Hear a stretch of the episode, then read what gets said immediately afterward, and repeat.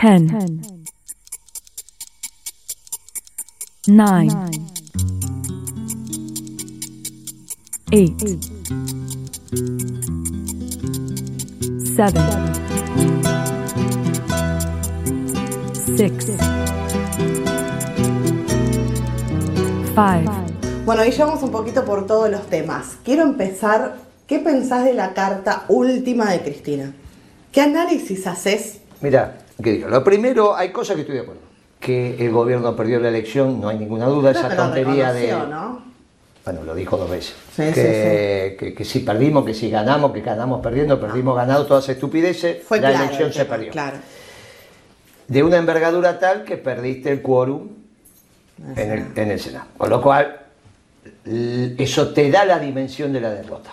Lo que dice el presidente es un problema del presidente. Pero en esa parte de la carta estamos de acuerdo. Lo otro que me parece muy importante para la política doméstica del peronismo, ya no para el resto, para el peronismo, esto Sí, es sí. muy importante y sobre todo para los jóvenes.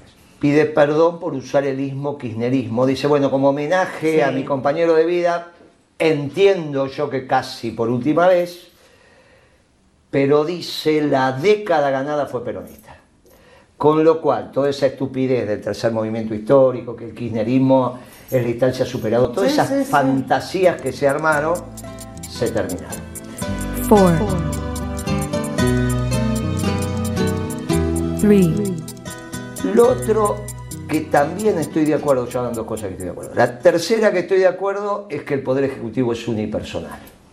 Y por lo tanto tiene el presidente la lapicera. Lo tuvo, lo tiene y la tendrá. Lo dije desde el primer día. El día que ella lo eligió, Alberto Fernández, ese sábado, en un programa que solíamos hacer, que era me- acuerdo de, de haber el anuncio por Twitter con un video. Bueno, vos solías ir también a... a- Entonces ahí yo estuve en Crónica y dije, mire, se equivocó. Y el que piense que a Alberto Fernández no le gusta tomar decisiones y, y- y va a ser una marioneta se equivoca. Le encanta tomar decisiones, el problema es que las toma todas mal. Y ella dice, mira, la lapicera es de Fernández. Él toma la lapicera. La lapicera un presidente no se la saca a nadie, porque es como este programa. A la larga decidís vos cómo va el programa.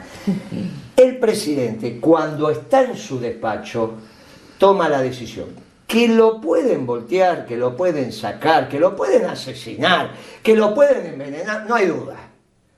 Ahora que cuando el presidente está en su capacidad de tomar decisiones y las fuerzas son las normales, lo toma él la decisión, no hay duda. Le iba a asesinar porque lo mataron a Kennedy, tomaba la decisión y lo Sí, mataron. lo pueden- eh, pueden hacer del otro lado juega. Ahora, cuando él está en su capacidad de tomar decisiones, tiene la lapicera. Y en el momento límite firma un decreto, que si no quiere no lo firma. Que es lo que le pasó a Débora Giorgi. Dice, no, no te lo voy a firmar, te tenés que ir. Por eso lo de la lapicera es tan importante. La lapicera es el símbolo. Yo no sé cuál es el símbolo de los programas. Obviamente que no es una lapicera. En una escribanía es la lapicera, Obviamente, firme. Bien. obviamente. En el presidente es la lapicera porque habla por los decretos. Después puede dar instrucciones verbales.